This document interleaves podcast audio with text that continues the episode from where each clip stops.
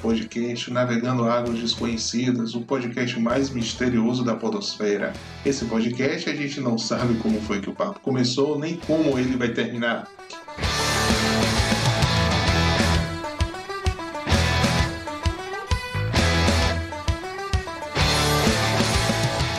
Eu sou o Bruno Marques, o host desse programa. Nesse episódio, eu e Gabriel, nós conversamos um pouquinho sobre as mudanças, a própria exterioridade né, da nossa sociedade. Ali, seja na moda, seja na própria arquitetura, e toda essa reviravolta que houve na- no próprio design da nossa urbanização.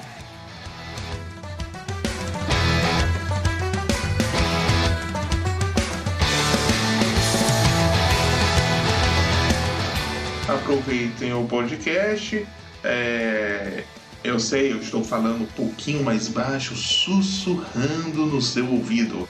Mas não, não estou tentando seduzir vocês. Ou será que estou? Então, para os avisos da semana, vão lá nas nossas redes sociais, nos sigam o Porto no Twitter, né, o Porto Podcast. Também nós estamos no Instagram como Porto Podcast. Nós temos um canal no YouTube onde nós subimos esses podcasts para quem não tem tanto o Spotify, não saiba usar o Anchor ou não esteja no iTunes, né? Nós estamos lá. Nossos ouvintes do iTunes, dá um joinha aí, umas 5 estrelas. E quem tiver um tutuzinho a mais, acesse o nosso apoia-se, apoia.se barra o Porto e lá é, nós temos as metas, as nossas metas como é, esse projeto de podcast, assim como as recompensas para os nossos apoiadores. Dê uma olhada no que gostar, contribua.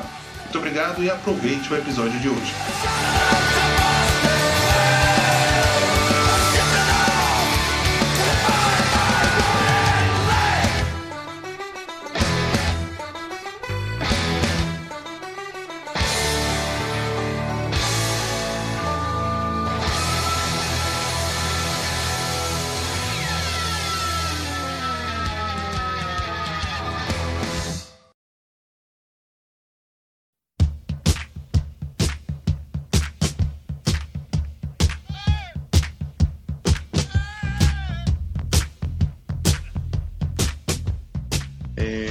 Você estava falando aí sobre texto. É, eu tava, fal- tava falando aqui sobre um texto do Senso em Comum, a visão ignorada do mundo. Arte e religião como amparos vitais do mundo, né? Enquanto a gente tava se preparando aqui pra gravar o outro podcast, tava lendo e tal, e eu lembrei daquele documentário de Roger Scruton. Eu preciso ler o livro, na verdade, né? Hum. Porque a beleza importa. É muito bom o documentário, cara. Sim, sim. E eu tenho sido muito provocado nesse quesito da questão da beleza em si. É, Hum, eu, quando, quando você começa a estudar sobre, sobre beleza, sobre arte, o mundo Hum. contemporâneo parece tão cinza perto daquele mundo que era das fotos preto e branco, sabe? sim, Assim, eles se preocupavam em construir a casa, mas a parte era toda artesanal, sabe? Não era simplesmente um lugar onde repousar a cabeça. Tinha uma questão ali de mostrar é, a beleza da- do lugar onde você morava. O jardim na frente da casa. Até os jardins de, de hoje, pode perceber que eles são tão plásticos, eles são tão revistas, sabe? Não fazem mais parte da, do trabalho do dono da casa em si ou de um jardineiro específico. Ele tem um padrão. Você chega no condomínio e você encontra um padrão de jardim. Aí você vai para outro condomínio e você encontra outro padrão de jardim.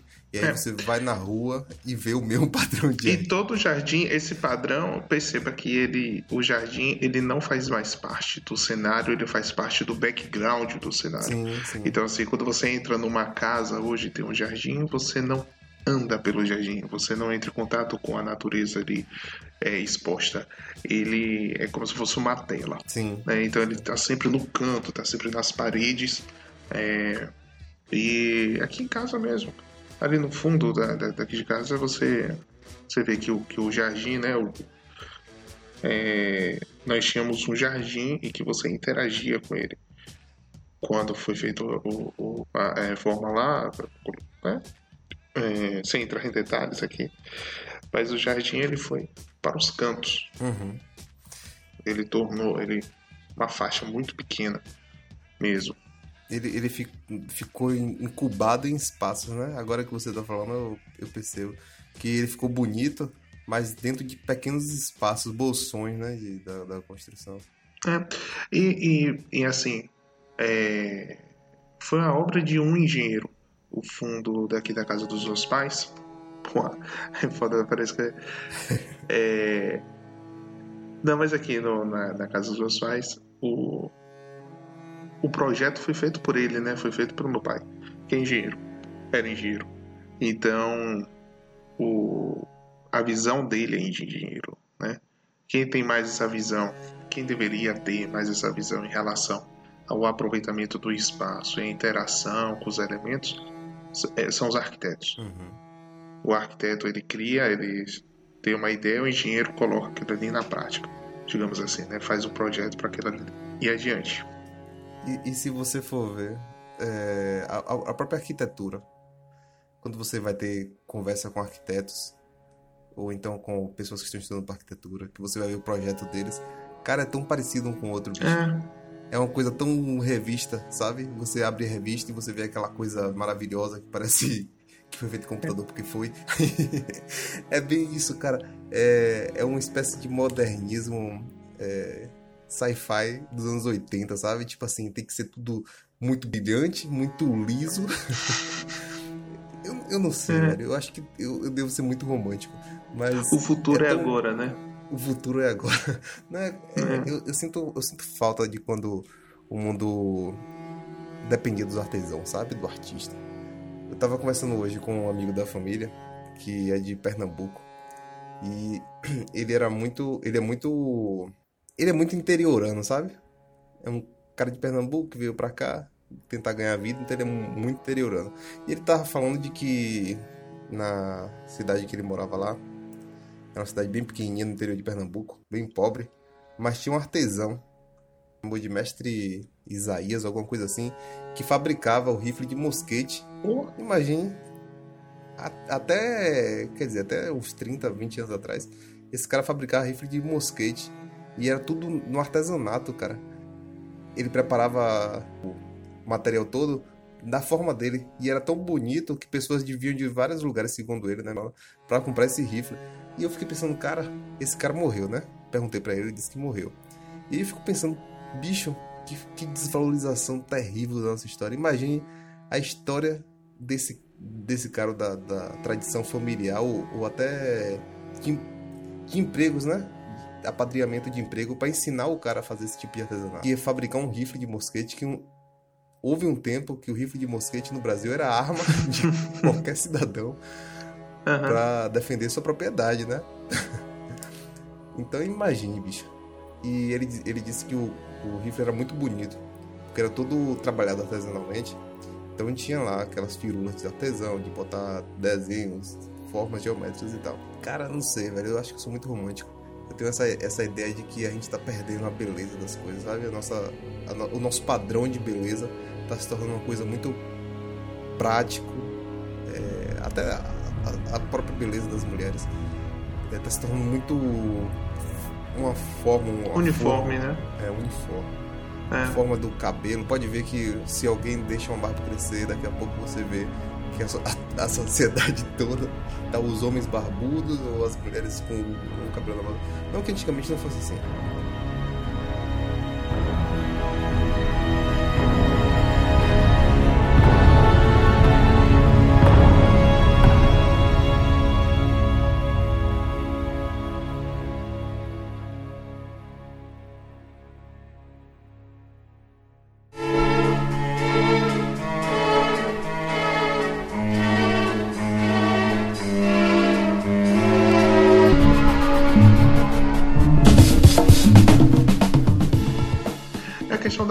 né? É a indústria da moda. Só que a- o que acontece? Que hoje é que a indústria da moda é muito mais violenta. né? A minha perspectiva é essa, que ela é muito mais violenta, ela é muito mais intensa. Então, por exemplo, se a gente pega uma moda da década de 50, ela não mudou muito é, em relação à década de 40, que não mudou muito em relação à década de 30. É, é claro que se você pegar a moda de 1860 e colocar 1940, vai ser gritante, né? Mas olha só, quantos anos, quantas décadas é, né, entre essas- esses dois movimentos. Acontece que, por exemplo, a gente é da década de 90, veja só aí como mudou da década de 90 para agora 2019. Tá entendendo o que você vestia em 2090 e o que você veste hoje? Sim, sim. Tá entendendo? A forma como as mulheres se vestem, a forma como os homens se vestem, ou como eles é, ornamentam o, o corpo, né? Até mesmo a forma do corpo em relação a, a Sim. esculpir, né? Essa moda do fitness e tudo mais. Então eu vejo que, que é uma coisa muito mais violenta, porque, beleza, 90 pra cá já tem aí bem umas três décadas, né? Mas você coloca de 5 anos pra cá. Uhum. A moda é, é- é gri- assim, completamente gritante. É, é uns 5 anos pra cá. Não, bota aí, é, bota uns 5, 6 anos pra cá. Em relação à vestimenta das meninas. As meninas estão com shorts cada vez mais curtos e com cos, né? Curtos nas pernas e compridos na cintura, Uhum. né? Perceba. Que antes era baixo, era com cos baixo e agora já com cos na cintura. Aí vai pasteurizando o próprio corpo da mulher, não vai realçando as suas, ah, os seus atributos naturais, né? Você vai, você pega uma forma e você tenta colocar, pega uma forma quadrada e tenta colocar numa forma triangular, digamos, né? Encaixando, apertando para ver se vai. Não, não quero me estender muito em relação a essa parte da moda, que essa é só uma percepção ignorante minha mesmo, de olhar para a realidade e perceber a- as diferenças. Não sou um perito em moda nem nada do, da história da moda. Mas ta- talvez a gente esteja precisando de pessoas ignorantes no mundo. que para tá errado essa porra.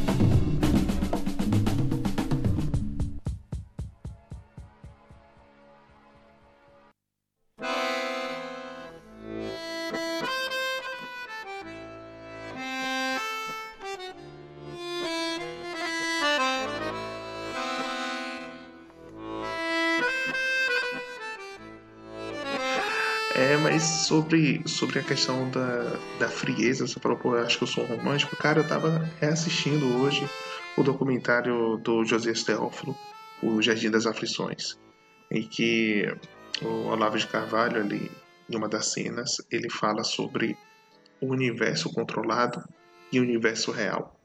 Uhum, O universo real uhum, é, é o homem em contato, onde ele de fato faz parte, ele faz parte de, de todo o cosmo, né?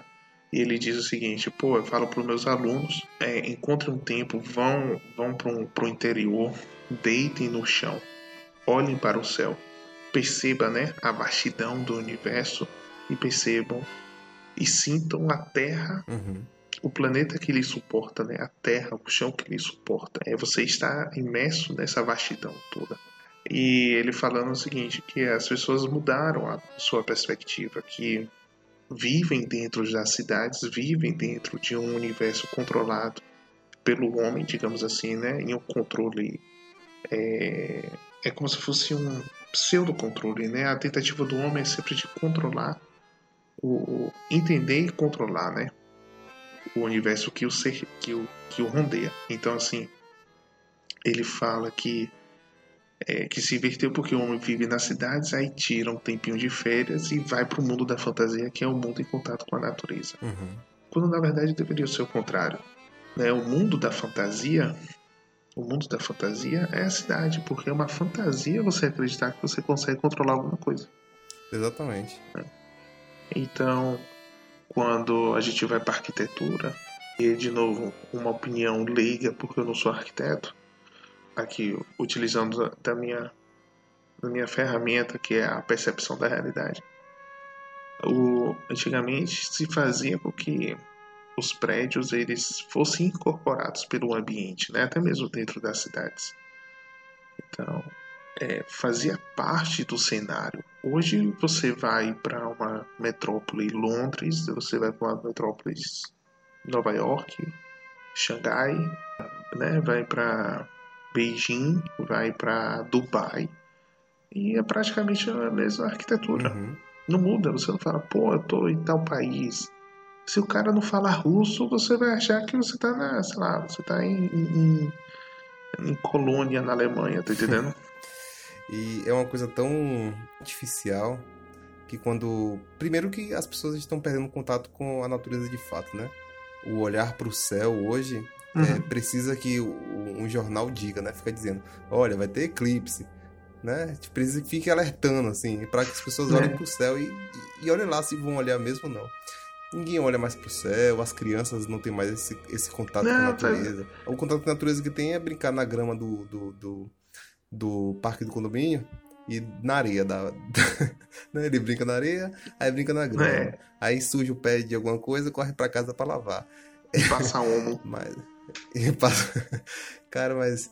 é, Mas essa bolha artificial que a gente cria, porque o homem, diferente das outras criaturas, ele tem um poder de criação. né? Sim. Acho que tal- é o- talvez seja uma das coisas que mais nos aproxime de Deus, seja esse poder de criação do ser e Uhum. E da transformação da matéria, né? da transformação. É. Pela lógica de qualquer materialista, é, tudo que o homem criar, ele vai criar para beneficiar a si mesmo, a sua prole, sua sociedade. Que foi o que aconteceu durante milênios, durante eras aí, em que as cidades foram erigidas para proteger essa- aquela sociedade de animais ferozes e de invasão bárbara, né? Uhum.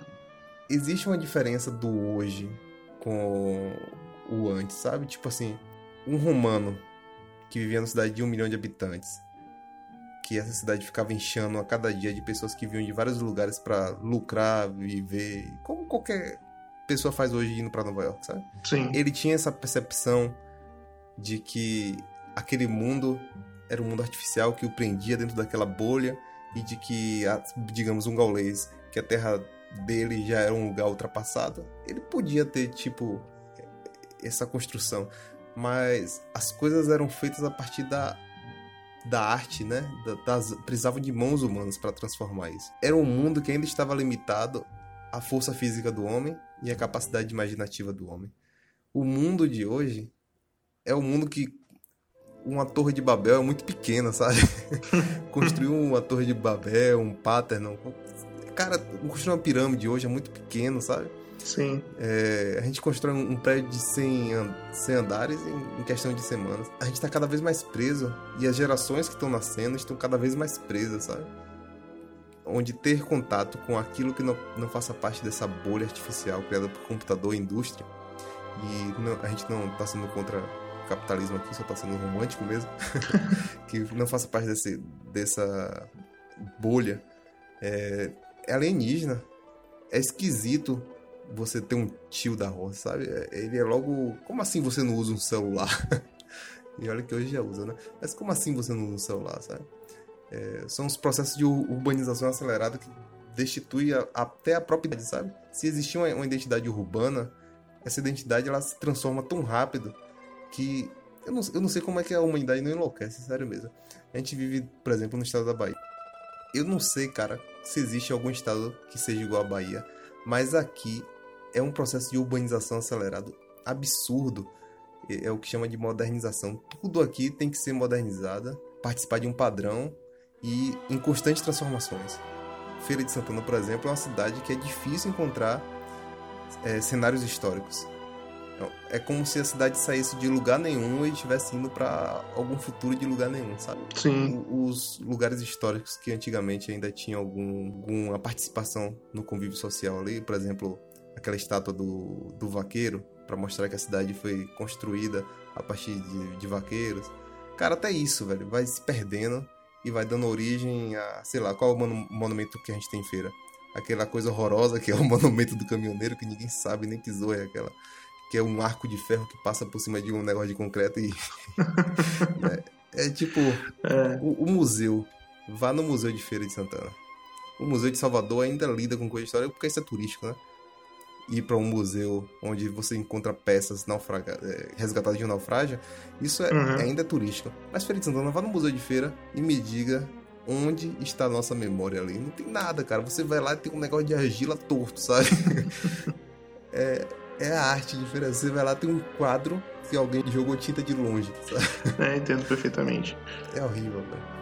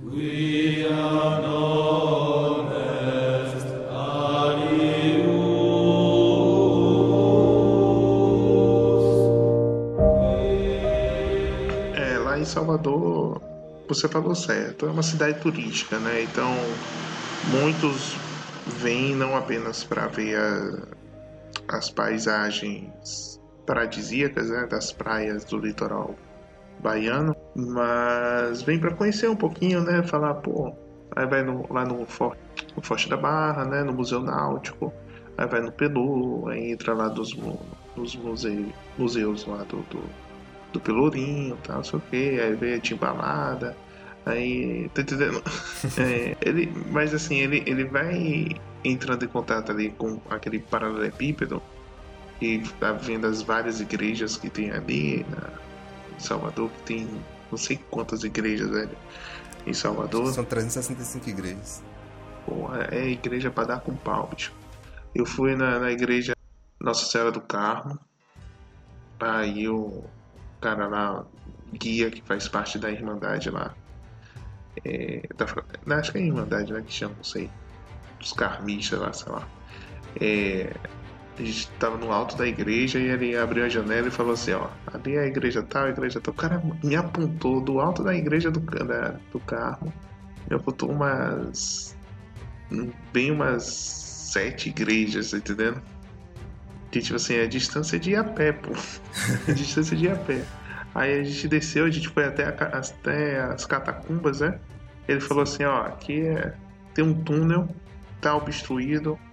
O, o, o que se fala é que essas igrejas estavam tudo conectadas, né? Algumas dessas igrejas estavam conectadas e era rota de fuga para invasão e tudo mais, sabe? Ainda existe uma preservação histórica em Salvador Uhum. apesar de eu trabalhar lá no comércio, e eu vejo os casarões, né? Os casarões, tanto os do período colonial quanto alguns mais recentes, é abandonado, você tá entendendo, cara? Tem casarão lá que virou ponto de, de crack. É, é um absurdo, cara. É um absurdo. É, apesar, apesar da, da riqueza histórica que algumas cidades ainda conseguem manter, né? É, por dentro tá podre, cara. Por dentro tá podre. Porque não há uma intenção. Pô, você vai na Europa. é, Eu nunca fui, né? Mas ouvindo os relatos. É, né? É, né, cara? Eu nunca fui na Europa, mas assim, a gente escuta relatos dos navegantes que vieram de lá, né? Então, assim, é, você vai na Europa, velho, o, a, a- a parte histórica da, da cidade tá bem preservada justamente por, por causa dessa questão turística, tá entendendo? Uhum. Muito preservada a história do. Os caras também tem todo um, um- um contexto, o porquê de manter a- a- ali viva aquela memória para se manter a identidade nacional daquele local. É coisa que aqui no Brasil a gente perdeu pós-golpe republicano. É. Ó, de novo, falando sobre monarquia, pra você ver. Mas é uma coisa que parece que tem governo que os nossos governos anteriores não estavam entendendo. Pô, isso dá dinheiro, caramba. Uhum. Tá entendendo? Sim, sim. Tu pode não gostar de história, mas tu não gosta de matemática, não, miséria. tu vai ganhar de dinheiro. né? É, caramba, tá entendendo? Ó, se você conservar isso aqui, ao invés de ganhar 2 mil, você vai ganhar 30 mil. Tá entendendo? De dinheiro de turista que vai vir pra cá. É por isso que esse governo Bolsonaro deu uma jogada da Zorra. Ele falou assim, ó. Não venha só para as nossas cidades, não. Venha pro interior do nosso país, tá entendendo? Amém. Venha ver o Pantanal, venha ver a Amazônia, venha ver o nosso Cerrado. E botou aquele cara lá, da, o caçador de cobra da, da, daquela, da, Ah, da emissora lá, né? Richard. Ou aquele biólogo. Embaixador, né? Como embaixador do turismo, uma coisa assim, né? Embaixador honorário, sei lá qual foi o título. O, o programa dele na TV, o quadro dele na TV era justamente mostrar pra gente, brasileiro, o quão exuberante e rico, né? Sim, sim. é o nosso país. E agora o cara com essa missão aí para mostrar também pro gringo. É, quem sabe isso acabe reverberando nas nossas cidades, que o cara perceba, né? Os nossos prefeitos, os nossos vereadores. Diga assim, pô, os caras não estão vindo mais aqui pra cidade para curtir o rolê, tá todo mundo indo pro interior. Vamos aqui revitalizar, tá entendendo o que nós temos de bom aqui.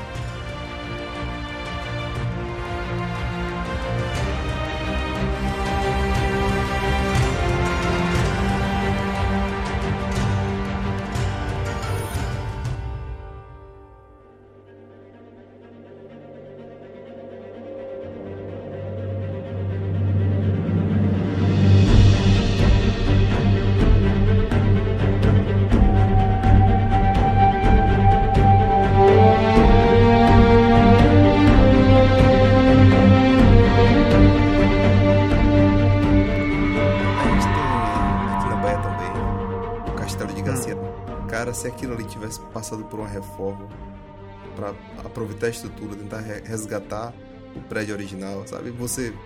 Esse foi o prim- primeiro fortificação. Tu ficou apaixonado, né? Quando tu, tu visitou lá, tu ficou apaixonado. Pô, fiquei, fiquei, fiquei apaixonado pelos ossos, né, na verdade. Mas é realmente impressionante, velho. Cara, é, é- é muito impressionante o, a Fortaleza, né? E a gente foi um exercício lá do- da faculdade que tinha que fazer uma análise da estrutura, né? Sim. e fazer conjecturas ali sobre aquela estrutura. É tanto que eu lembro que eu tive um, um embate nesse momento com alguns colegas pelo seguinte. Ah, Não, voltando, né? Porque eu já, já tô- quase tava fugindo do assunto, depois eu volto pra tava. É, se você entrar na estrutura do castelo, É. além de você ter um choque com a coisa de 500 anos no Brasil, sabe? Tá ali desde a fundação. É... Cara, pedras gigantescas assim. Só que você ainda vê é, detalhes de arte, porque um do- dos. Provavelmente era uma sala ou um salão. Ainda tem uma fresca original, velho. É impressionante, Bruno. Pô, Tem, pense, agora um pedacinho de 30, 40 centímetros de afresco que tá colado no teto, original da época. E por Caramba. aquilo ali você já poderia fazer uma reconstrução completa do local, sabe? Uhum. Porque as cores estão lá, os desenhos básicos estão lá, você poderia fazer uma reconstrução do local, preservando o original. Uhum. É, a única coisa que foi preservada lá, e isso é muito bom, foi a capela, né? A capela realmente está muito preservada, apesar do, do vandalismo lá de pessoas que vão para escrever seus nomes na parede, como se isso fosse uma coisa interessante. É, mas a capela. a É, tipo, são pessoas que, que não vão ter significância nenhuma na história, elas sabem disso. Aí ela quer gravar gravar. o nome dela em algo que já é histórico. E tá lá, velho, o castelo abandonado. Hum. E quando você vai estudar lá o castelo, a gente foi fazendo exercício de conjecturas, aí eu, eu vou acabar denunciando aqui muita coisa.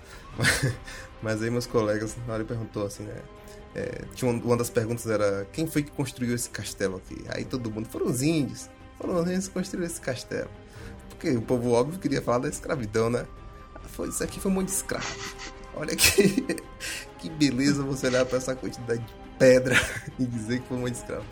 Só que, cara, eu falei com o pessoal lá, não, pô, não tem condições de ter sido construído pelos índios. Por quê?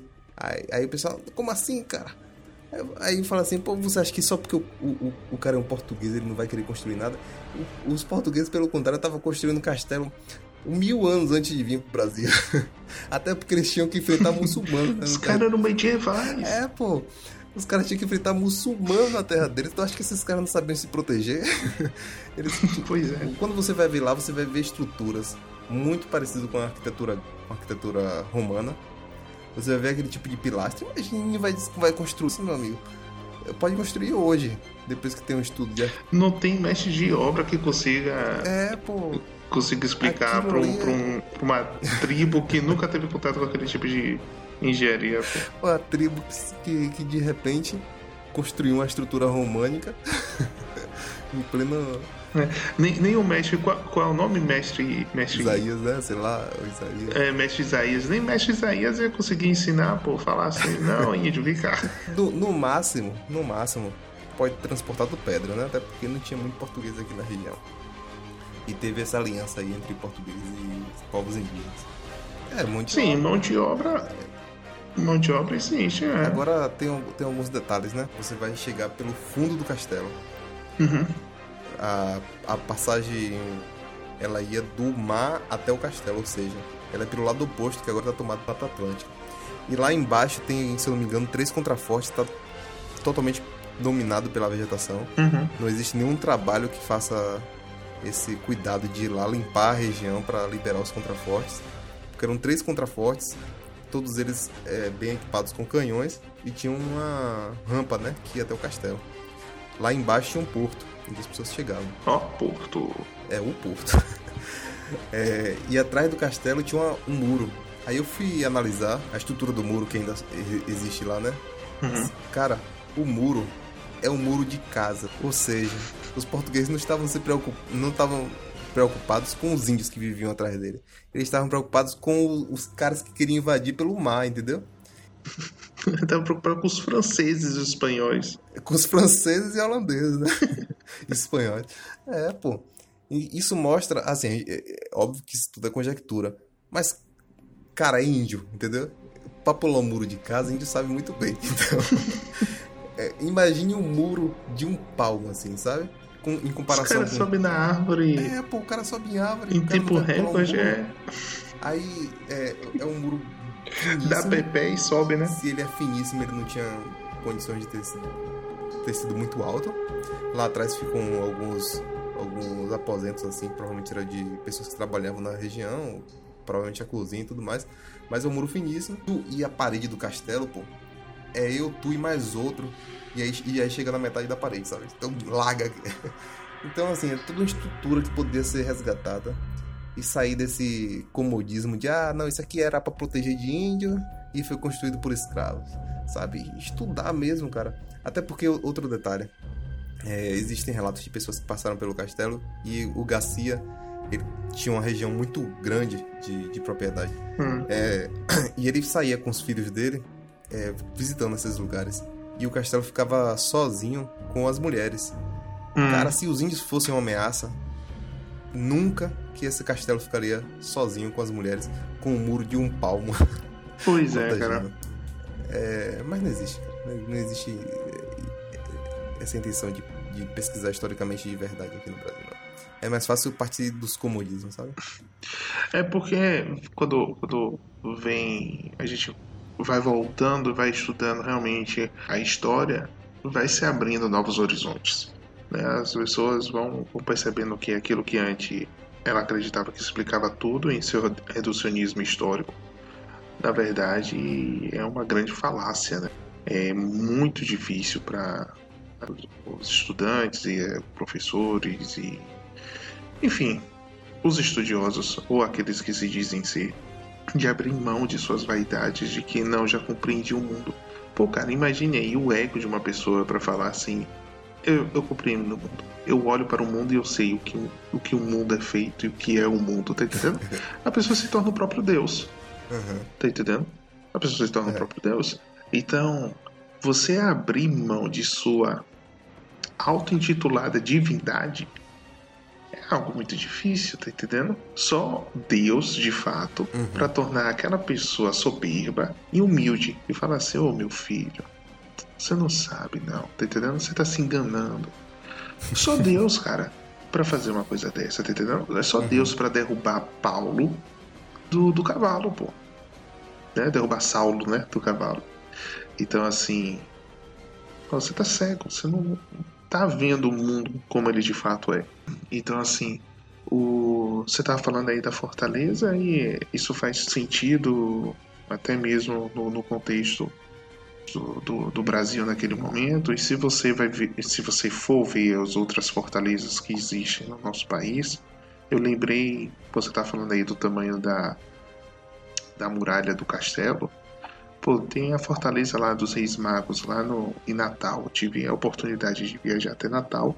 Eu recomendo a todos que viajem pelo Nordeste, porque é uma, é uma aventura. Eu fiz uma viagem aos, com 12 anos de idade, com família e, e alguns parentes. Assim, família e alguns amigos. E nós subimos o litoral, de carro mesmo, né? Partiu de, de Feira de Santana, na época eu morava e subimos de Feira de Santana, passando por Salvador, e fomos a Aracaju, é, Maceió e por aí foi, até chegar em Natal.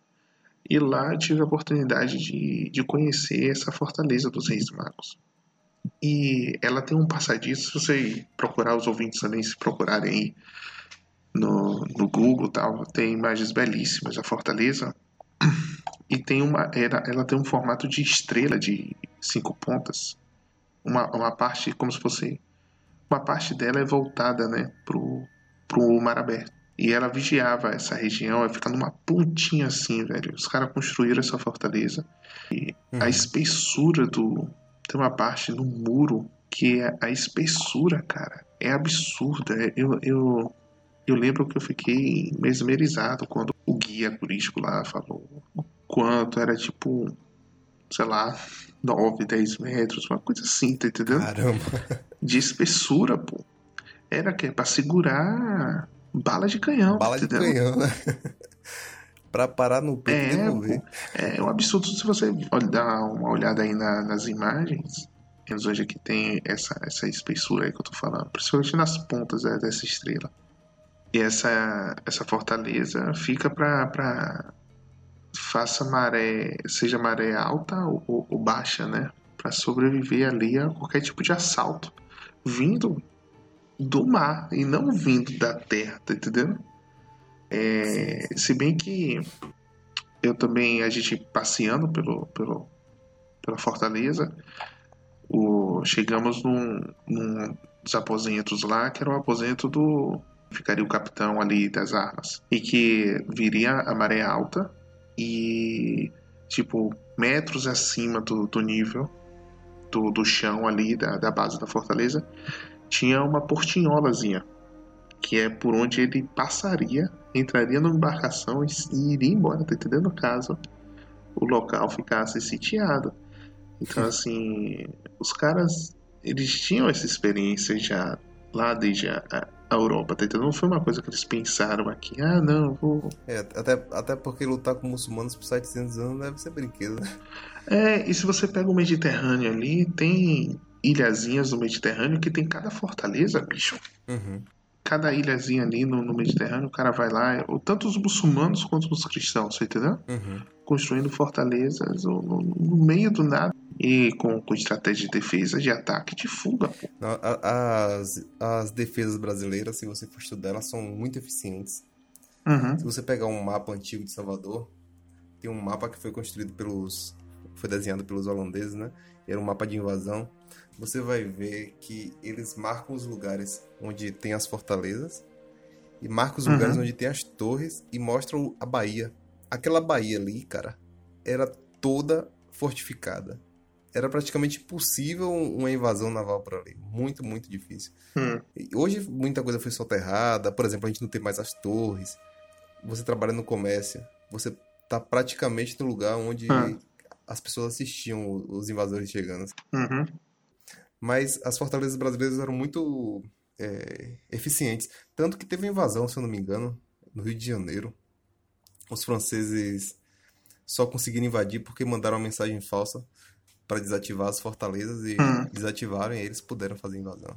A espionagem, né, cara? Sempre fazendo parte aí da, da guerra. A gente vê que, por exemplo, as fortalezas elas tinham as suas funções. A função é de sobrevivência, né? Ela não ataca, ela defende. Então, ela tem que resistir e persistir. Então, ela tem uma função. Mas, apesar disso, quando você vai para uma fortaleza, vai para um castelo, vai para alguma fortificação é, desse período, você vê ali que você vê ali, cara, que os artesãos que estavam envolvidos no, no trabalho é, também esculpiam de forma artística, né? Não era apenas linhas retas. Aproveitava-se e colocava ali um- uma assinatura arquitetônica, né? Naquela fortificação. E hoje você vê que os prédios, eles, as nossas edificações hoje, elas são apenas funcionais. A estética foi embora, cara. É tudo aço e vidro, né? Tudo aço e Sim, vidro. sim. Agora tem uma mania de colocar vidraças na- praticamente na casa toda, ou seja, Sim, sim. você não é incorporado no ambiente, você vê o ambiente de uma tela de uma vidraça. De dentro da sua casa você vê o ambiente. Só que você Exatamente. tá numa redoma de vidro. É, então é, é- é um absurdo, pô. Ah, Pô, eu já, já vi algumas imagens não, não, de resorts em que você aluga quartos como se fosse glus no meio de um no meio de uma praia, no meio de uma de uma selva, uma selva, mas uma floresta, alguma coisa assim. São iglus que você de vidro, vidro e aço, e que você dorme, tem uma cama, tem um, uma geladeirinha, um negocinho, tem não sei o quê. É, é interessante, é interessante, mas porra, se eu for pra dormir numa floresta, vou dormir numa cabana, tá entendendo? Eu quero é, acender uma lareira e ficar conversando e tomar um whisky e sentir o frio da noite, ouvir o barulho da mata, tá entendendo? Ouvir o, crepitar do fogo. É isso que eu quero quando eu vou pra floresta, entrar em contato com a natureza. Eu quero ouvir isso. Não quero ficar no ar-condicionado vendo. A gente, a gente quer, como os nossos antepassados, né? Eu, eu tenho muitos parentes do interior, tios avós e tudo mais. A gente tem que quer fazer como eles, abrir a janela e ver o curupira mesmo. e por falar nisso, a, a- até a, parte mitológica da coisa, né? A parte é, da fantasia era relacionada a uma beleza natural, sabe? Aham. Se eu sentar com meu tio avô, eu vou escutar umas 20 histórias dele caçar e tendo algum tipo de contato sobrenatural no meio da selva, seja curupira, seja caipora, seja visagem, que eles chamam de visagem, que é o, é o fantasma, né? Errante. Aham. É, então, até, até isso, sabe? O nosso mundo ficou tão claro que não tem nem graça mais sentir medo, né? O nosso filme de terror hoje é o quê? É um psicopata, é, é um ladrão. É, ou, ou então um animal, um, um monstro urbano, né? Um lobisomem, um vampiro. É, é tudo tão cinza hoje, enquanto que na época da foto preto e branco era tudo colorido.